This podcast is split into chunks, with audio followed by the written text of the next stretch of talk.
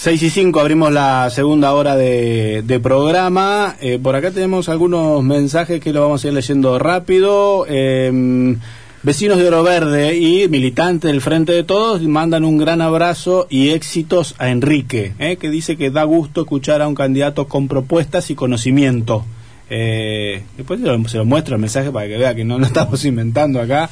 Eh, Acá tenemos otro mensaje eh, que después se lo vamos a leer, pero creo que requiere un poquito de, profundidad porque tiene que ver con la pobreza. Pero antes de, meternos en, el tema pobreza, hay un punto que yo pensé personalmente que iba a estar más presente en la campaña y veo que no, que, es una causa judicial, que es la principal causa judicial eh, que, por corrupción desde el 83 a la fecha, por volumen, por el eh, periodo en el que se desarrolló y por la envergadura y los nombres políticos que estamos viendo involucrados en la causa de los contratos truchos en la legislatura. Usted fue legislador, fue presidente del bloque del Senado, del peronismo, en un periodo en todos estos años. ¿Qué opina de esta causa? ¿Cómo la ve? No, yo realmente, te lo dije recién, no tengo conocimiento de la causa, nunca la vi, ni nunca me citaron, ni nada, ¿no? Eh, eh, por eso no sé que está en la justicia y la justicia tendrá que, que, dictaminar, que, fallar. Eh, Le recordamos a la gente, por ahí no todos lo tienen presente, la justicia investiga un paquete de contratos que se firmaban desde la legislatura mediante un esquema que pasaba por las autoridades administrativas de ambas cámaras, seguramente con alguna veña política, y no puntualmente de los contratos de los legisladores, que eso sí eran los que se manejaban del bloque no se investiga el contrato de cada legislador, sino un mecanismo para, gracias a la existencia de esos contratos, hacer otros que eran truchos porque eran personas que no iban a trabajar, no prestaban servicio. Por eso hay una diferencia. Y a las cuales se les retenía la mayor parte. Y se les retenía, se les hacía contrato por 10.000, se le, daban 1.000 y se quedaban con el resto. Eh, esto pasó por muchos años y con un gran volumen de personas y después están los contratos a los legisladores. Ahora, cuando hablamos nosotros con varios legisladores, la pregunta es obvia. ¿Ustedes no sabían de adentro que esto pasaba? ¿No veían el presupuesto? Es decir, acá hay un hueco porque si hay mil millones para contratos y nosotros en el bloque manejamos 300, hay otros 700 que no lo estamos viendo. ¿Qué veían desde ahí? nosotros, nosotros, por supuesto, el presupuesto de la Cámara está el personal de planta permanente, está que tiene un costo importante, pero nosotros como legisladores, yo recuerdo cuando era senador, manejabas un cupo de contratos y que cuando vos eh, participabas, que era la gran lucha nuestra, ¿no? Yo con los legisladores, yo era presidente de bloque, presidía todo el Senado prácticamente porque eran todos peronistas y cuando los legisladores planteaban de contratar un asesor, yo analizaba viendo cómo era el sistema también en el Congreso de la Nación. Yo decía, no, si el legislador está anotado en siete comisiones, participa, se pone al frente, está en el territorio, genera en el territorio, que se, es decir, genera política en el territorio, reuniones con los diferentes sectores y tiene y participa en las comisiones y genera proyectos, todo eso te, tendría que generar un valor extra en el sentido de que puedas tener más gente contratada porque tenés más participación. Así es en el Congreso en el Congreso de la Nación. Sí, hay, un hay cupos por ahí preestablecidos que son más claros según cuántas condiciones integra cada legislador. Acá en la legislatura medio que no se sabe. Cuando uno pregunta, dice, bueno, fulanito tiene más porque participa más, no está tan claro el, el criterio de asignación de contratos. El sistema de nación es bueno. Yo siempre digo, Néstor Kirchner cuando, cuando llega a la presidencia terminó con, así como terminó con la Corte Suprema, eh, que era la Corte Suprema... La Corte Menemista. Menemista, como terminó con el tema de las, las jubilaciones de privilegio. La verdad que estaban las jubilaciones, uno era legislador y se jubilaba como legislador. Terminó con el sistema, y bueno, hoy los legisladores nacionales uno puede ver, puede entrar y sabe quién trabaja en la legislatura, quién no. Y que como abogado o hombre cercano a las leyes, ¿qué piensa de esta causa en cuanto al impacto político que tiene? ¿O que, cómo roza el peronismo puntualmente? No, yo creo que las cosas que están judicializadas tienen que... Esto como...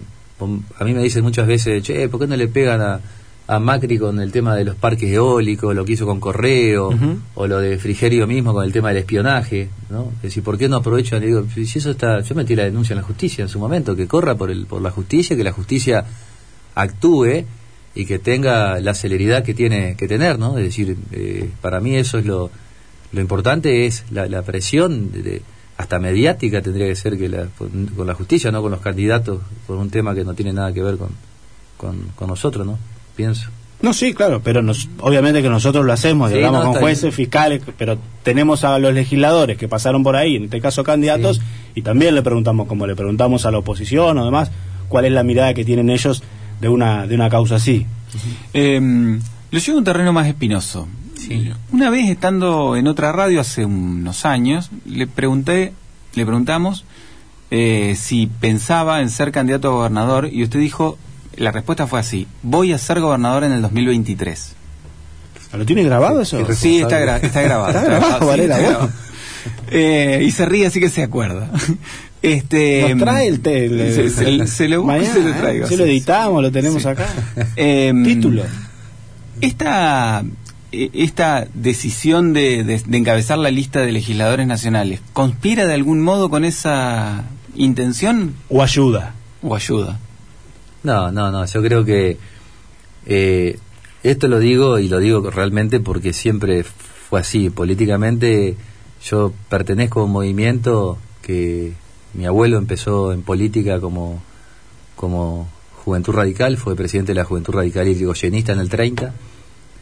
Estuvo preso prácticamente en todos los golpes de Estado, estuvo preso en el 30, estuvo preso en el 55, estuvo en el 62, en el 66, en el, creo que el único que no estuvo fue el de 43, pero después estuvo en el 76, cinco años preso. Y siempre digo yo, cuando me ofrecen esta candidatura, nunca lo dudé porque todo lo que hemos construido nosotros y las herramientas que tuvimos para hacer política fue con el peronismo. Y, y por supuesto que esta herramienta de, o esta candidatura de defender el- este modelo, para mí es un, un gran orgullo de que el peronismo haya confiado. Yo recuerdo cuando era senador, yo quería ser intendente de Concordia, pero nunca pinté un muro ni dije voy a ser intendente. Yo trabajé fuertemente en Concordia y los que conducían en ese momento el justicialismo en Entre Ríos, en ese momento Uribarri, me dijo, vos vas a ser nuestro candidato intendente del peronismo. Y, y cuando fui reelecto intendente tampoco nunca lo, lo, lo planteé. Le preguntaban a mis funcionarios si yo iba por la reelección y no, fue Bordet el que me dijo, Enrique, eh, tenés que ir por la reelección. ¿Estás de acuerdo? Sí, le digo, estoy de acuerdo. Era... Y cuando me fui a Pero en privado tampoco se plantean esas cosas. No, no, uno se plantea objetivos, pero después, en política, primero que no es lo que se quiere, es lo que se puede. Segundo, de que vos podés construir y trabajar en pos de un proyecto. Después, el peronismo es el que tiene que... Acá no es decir yo quiero ser gobernador. No, no, acá hay que prepararse y después el peronismo, si estás en condiciones, te convoca. Y si no, y si no, no. Es decir, Bueno, pero a usted no le escapa esto de que en, en la carrera para el 2023 hay algunos nombres que, que andan dando vueltas, Tres o que son cuatro. candidatos, este, uno diría naturales, y uno, uno de esos es el suyo. Eh, la verdad, esa nota que te dije que quería ser gobernador seguramente habrá sido antes de verlo a, a Bordé gobernador con Macri. Porque después de ver lo que es gobernar una provincia en un país que no se desarrolla, me interesa mucho más garantizar con esta elección que en el 2023 va a haber una continuidad de este modelo que, que ser gobernador de la provincia. Bueno, de todas Es maneras decir, eso no lo puede, no lo puede saber. no, no, pero a lo que voy. eh, eh, hoy por Entre Ríos, yo del lugar que estoy, estoy haciendo muchísimo y trabajando en la agenda que tiene Bordet, que nos plantea todos los días eh, empujar eh, diferentes proyectos para Entre Ríos que tienen que ver con la transformación de Entre Ríos.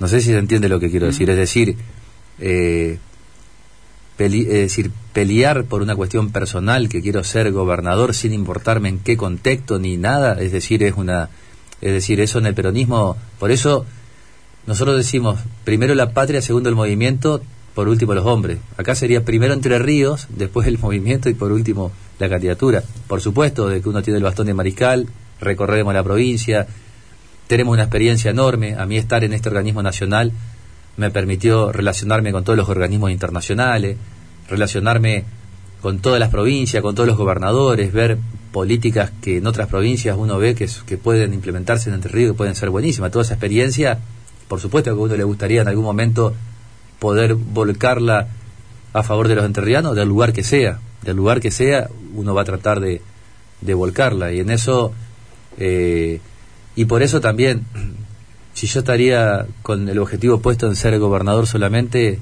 eh, no hubiera aceptado esta candidatura, porque soy consciente que en esta candidatura, eh, como decís vos, en esta elección legislativa se arriesga mucho, y, pero también está en juego este modelo y, y, y es importantísimo. Yo lo viví en Concordia, siendo intendente, de recibir una ciudad que en el INDE que estaba entre las más pujante, con más actividad, con más empleo, con menos pobreza, y me fui de intendente eh, con la ciudad más pobre del país. Entonces, eh, eh, me di cuenta de que, de que es imposible desarrollar un proyecto político en un país que, que no se desarrolla. Y hablando de proyecto nacional, ¿en el 2023 habrá Alberto presidente de nuevo? Ayer un, el ministro Ferraresi, un ministro muy cercano a Cristina Fernández, lo tiró que los proyectos en Argentina, los proyectos políticos llevan ocho años y que el candidato del peronismo en el 2023 iba a ser Alberto Fernández. Le preguntaban a mi funcionario en el 2018 si yo iba a ir por la reelección y no me preguntaban a mí, que era el que estaba al pie del cañón todos los días.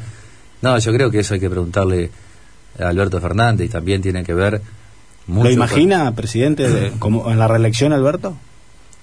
Me lo imagino, pero también el peronismo tiene, es decir, si nosotros tenemos claro que este modelo de país es el modelo de desarrollo, en este modelo de país de desarrollo, en el frente de todos hay muchos que pueden ser candidatos o candidatas a gobernador o a presidente de la nación.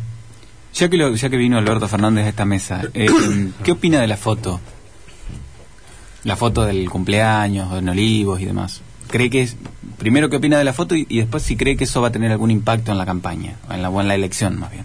No, la foto ya yo creo que, por supuesto que fue un error y él pidió la disculpa del caso para, para nosotros, como dijo el dicho, otra cosa mariposa, es decir, nosotros seguimos trabajando y, eh, y el impacto, sí, hoy los medios, los medios, algunos medios hegemónicos, la oposición, buscan, es decir, el, el desafío es que la gente cuando vaya a votar tenga la foto de ese presente, ¿no? Es decir, tratan de porque tiene que seguir en agenda el tema. Tiene que seguir en agenda, es decir, la foto de Olivo tiene que tapar las 20.000 empresas que cerraron, tiene que tapar, la, es decir, el, gran desastre de la política del macrismo. Entonces, eso hay un, hay un gran esfuerzo de que de inculcarle a la gente esa foto, pero yo creo que ya el pueblo no, no es estúpido, yo creo que en ese sentido eh, va a votar a, a conciencia y sabe, tiene bien en claro quiénes son los que, los que están dejando todo en la cancha para, para volver a la vida que queremos.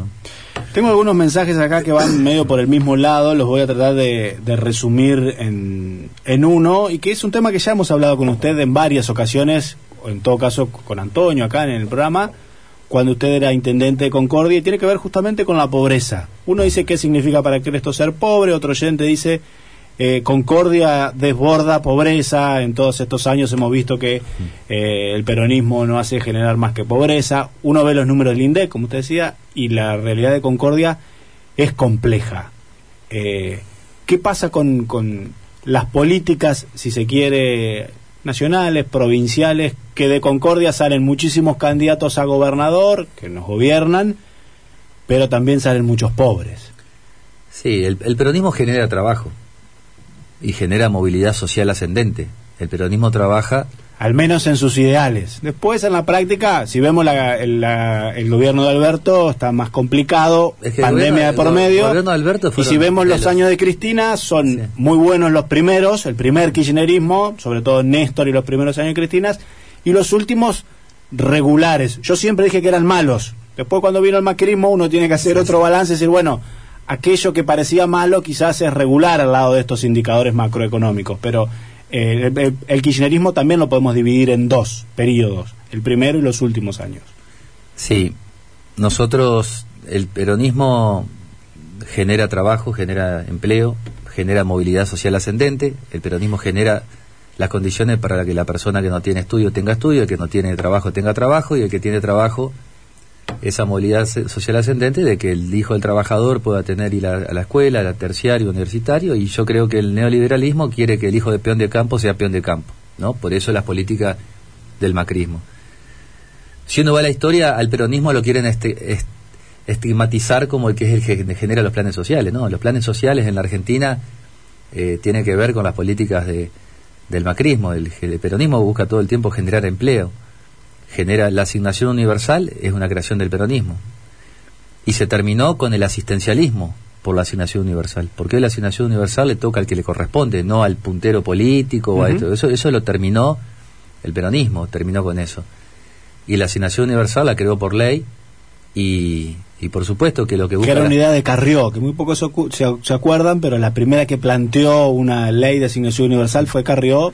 No terminó en nada, ¿no? Pero lo planteó políticamente. mucho, esto es como lo, mirá, los socialistas palacios en la historia de la Argentina fueron los que hablaban de los beneficios sociales de los trabajadores. El que lo hizo fue Perón, como secretario de Trabajo. Creó eh, lo que es el aguinaldo, las vacaciones pagas, el estatuto peón de campo, la doble la indemnización por despido injustificado. Lo metieron preso por eso. El neoliberalismo lo metió preso. Es decir, los mismos, ¿no? Los, lo metió preso. El- En aquel entonces se decía liberal, oligarquía, Sí, sí, de otra los manera. conservadores, el pero- conservadurismo. sí. Lo mete preso, se hace el 17 de octubre, llega presidente, que es lo primero que hace Perón. Manda a la legislatura y hoy el aguinaldo está por ley, ¿no? El sueldo anual complementario. Bueno, le voy a repreguntar entonces, Entonces- ¿qué pasa en Concordia que no podemos romper esa matriz de pobreza estructural? Concordia, eh, el INDEC mide 31 ciudades, ¿no? Las 31 ciudades más importantes de la Argentina. Las 23 capitales de provincia y 8 ciudades más, entre esa Concordia. Concordia es una ciudad que genera oportunidades, que genera empleo. Es la ciudad que más crece en la provincia, van de todo el, de, de todo el país, van a Concordia a buscar oportunidades porque llega un matrimonio joven que no tiene trabajo en Feliciano, el padre le dice anda a Concordia, la mujer, la novia está embarazada, tiene que ir a buscar oportunidades, llegan a Concordia, al- va a la ruta, hace dedo, lo levantan, lo llevan a cosechar y cobra el sábado el, el jornal. Eso genera esa oportunidad. Por supuesto, de que en épocas neoliberales, cuando Concordia llega a ser la ciudad más pobre de la Argentina. En la alianza con De la Rúa, cuando le toca asumir a mi padre en el 2003, tenía el 70% de pobreza y el 30% de desocupación, y cuando entrega el mandato del 2007, ya Concordia tenía un nivel de desocupación menor al 12 al 10% y de pobreza en el 7%. Y así cuando se fue eh, Bordet en el 2015 que me entrega el mandato a mí, tenía una desocupación del 4% y una pobreza muy por debajo de la media nacional. El tema que cuando crece el costo de vida, lo primero que hice yo cuando me fui a Buenos Aires me fui a hablar con Marcos Labaña. Y le digo, ¿cómo puede ser que Concordia, una ciudad que viene de todos lados, una ciudad pujante, el que la conoce sabe que es lejos de ser la más pobre, yo creo que está entre las ciudades más ricas de la Argentina, ¿puedo- ¿cómo Sí, tiene cordones de pobreza y de Pero- barrios y eh, periféricos y no, eh, tiene y no tiene desocupación. El problema es que tiene 20 mil trabajadores, que son la población económicamente activa, que son trabajadores temporarios o golondrina y que su salario está por debajo de la canasta básica. Hoy la canasta básica total está en 70 mil pesos. El salario de un trabajador del citrus, del arándano, el que trabaja en la cosecha, el que trabaja, el, el- mejor, el que cobra un tractorista, es decir, están todos por debajo de la de lo que es la canasta básica. Por eso la lucha, estando en Buenos Aires, nosotros peleamos junto a Bordé para que los trabajadores temporarios de Concordia puedan, no se le corte los programas sociales. Y lo conseguimos para toda la Argentina. Con esa lucha que llevó Bordé adelante y que nosotros empujamos, se beneficiaron 300.000 trabajadores temporarios en la Argentina de 51 actividades regionales que a partir del 1 de septiembre van a cobrar su jornal más los programas de la asignación universal. Que era un problema siempre eso. Cuando Era un problema. buscaban cosecheros y por ahí gente no se quería No se inscribir. quería inscribir porque perdía, porque no era porque, pero no es que y el empresario pero- estaba encerrado porque tenía que no podía tomar trabajo informal, pero tampoco conseguía formal. Pero hay que explicarlo bien, porque la gente cree, le hacen creer de que no, mirá, prefieren cobrar el plan antes que trabajar. No. Una mujer que su marido trabaja de albanil en Concordia, llegaba octubre, noviembre, diciembre, decía trabajo tres meses en el arándano y cobró 100 mil pesos en los tres meses. Y eso abonaba a la economía familiar.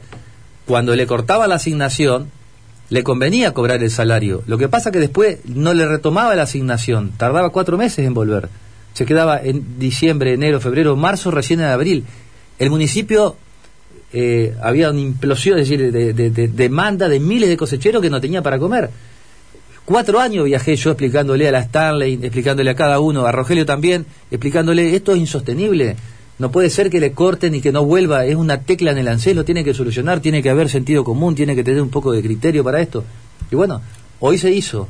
Entonces, eso es importante, porque yo te puedo asegurar que en la próxima medición de la pobreza, cuando esos 20.000 trabajadores de Concordia no estén en la parte de- del índice de la pobreza porque estén cobrando por arriba, Concordia no va a figurar ni entre los primeros obvio, miden 31 ciudades, este, además está mal la medición, miden, miden con las capitales de provincia. Paraná, Tiene un colchón de empleo público de- que sostiene en crisis la de actividad. cada 10 familias, 7 acá tienen un ingreso de la administración pública. Y en Concordia, cada 10 familias, 2 tienen, un- 2,5 tienen ingreso de la administración pública. Y eso se siente. En la época como la de Macri no tiene piso. Pero en la época como esta, no tiene techo para crecer.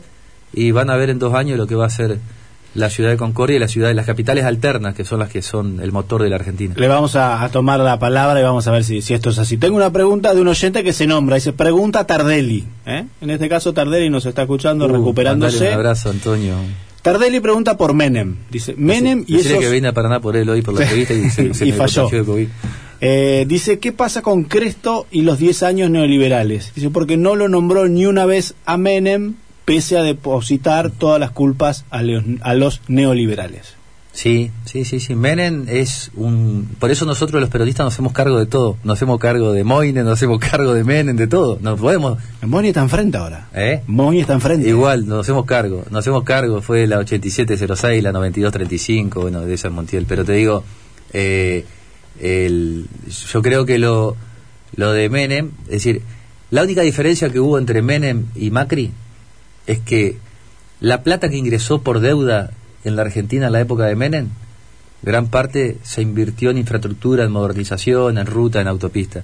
La plata que ingresó con Macri, esos 100 mil millones, se fueron, se, se los llevaron. Los amigos, con las LELIC, con las LEVAC, con la especulación financiera, se las llevaron. Entonces, No diga mucho Lelic, mire que siguen, ¿eh? Lelic, ¿Eh? Levac, siguen sí. la Lelic, la Levac. bueno, pero no al 78%. No, con ese, con ese eh, Por interés digo- no, pero se sigue No, generando bueno, deuda pero- por ese mecanismo. Pero, sí, no, pero no es deuda. Hoy no se genera deuda en dólares en la Argentina.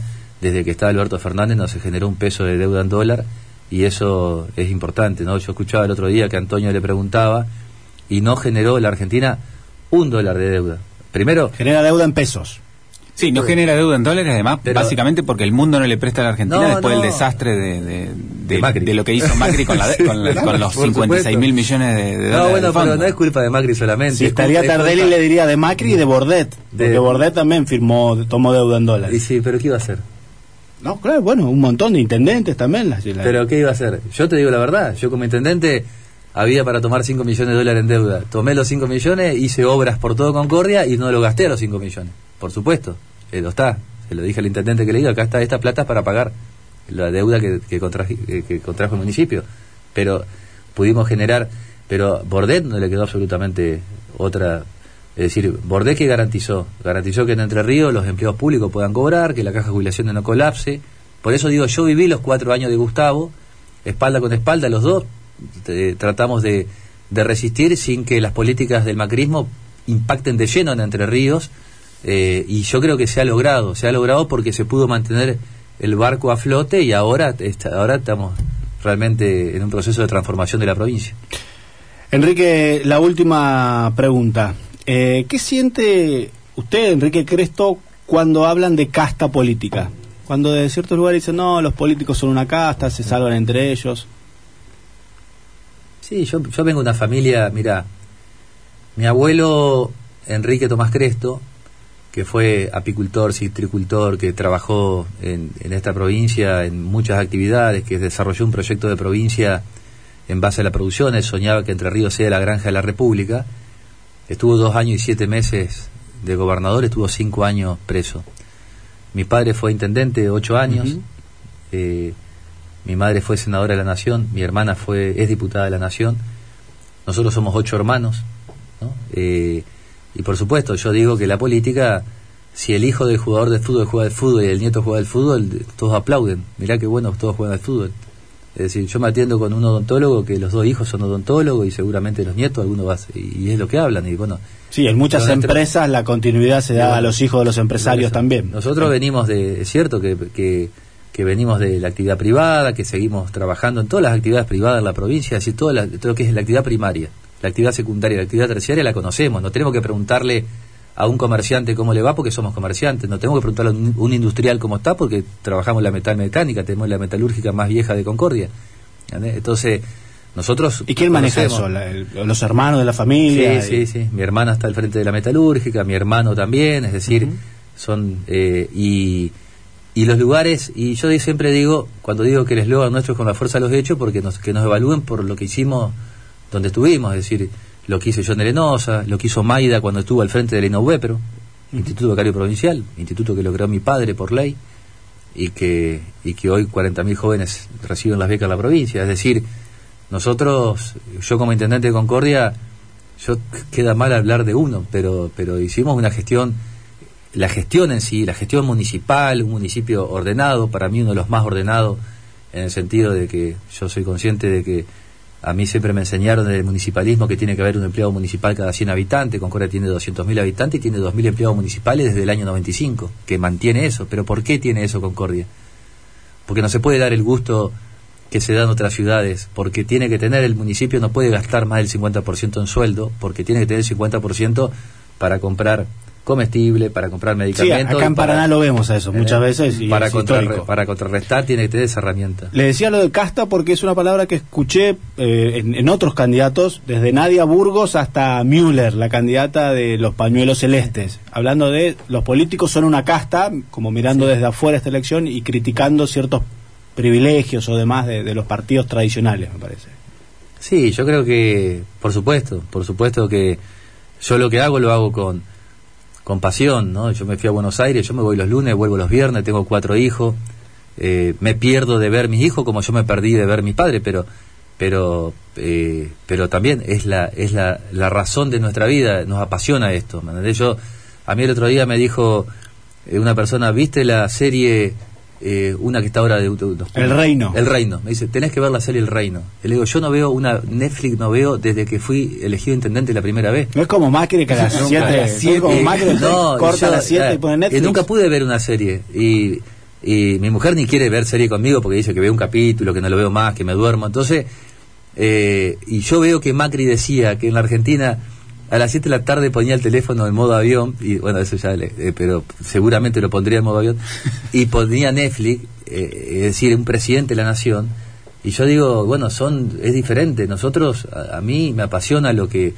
lo que hago, yo veo esta provincia después de recorrer la Argentina, una provincia, yo lo veo, por ejemplo, a, a Frigerio cuando habla, compara entre Río y la menosprecia comparándola con Santa Fe y Córdoba. Yo conozco a Santa Fe y Córdoba, yo estudié en Santa Fe cinco años y te puedo asegurar que Entre Ríos tiene un potencial enorme, un potencial enorme hídricamente solamente Santa Fe vos va los problemas que tiene de agua, tiene que hacer grandes acueductos, eh, Córdoba tiene el problema ambiental más grande, no tiene cloacas en la capital, eh, tiran todo crudo al río Alzuquía, es decir, al contrario, yo creo que hay un montón de fortaleza y Entre Ríos tiene una posibilidad de crecimiento y una distribución que, que, no la tiene Santa Fe y Córdoba, es decir, y, eso yo creo que es lo que hay que potenciar. El tema energético, hablabas de, del Congreso de la Nación.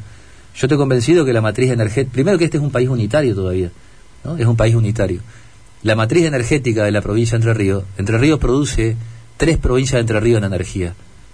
Entonces, ¿cómo nos vamos a luchar? Yo lo hablaba con el gobernador el otro día, ¿por qué? Porque, porque Gustavo Bordet está con el tema de, de provincializar la represa, de que la, y la única forma es en el Congreso de la Nación lograr que Entre Ríos, por lo menos yo no sé si provincializar la represa, pero que Entre Ríos eh, sea una provincia, que toda la industria que elija la provincia de Entre Ríos, que está en la provincia de Entre Ríos, industria como también el turismo, y tener, lograr una energía diferenciada que, que tenga un costo del 50% comparándola con otros lugares de la Argentina, y eso convierte, así como en San Luis, San Juan y La Rioja tuvieron la promoción industrial, como Mendoza tiene el envasado en origen, todo como vamos a tener nosotros una promoción energética. Acá tenemos lo que logró Maya en su momento, la ley Maya que se conoció, que son las, algunas regalías para las provincias. Eh, y bueno, hoy con, hoy con esas regalías, hoy con esas regalías que se quintuplicaron a partir de que está Alberto Fernández porque se están pagando en especie, ¿no? Es decir, las regalías, que es el 12% de lo que produce la represa, como imagínate ingreso bruto, el 12%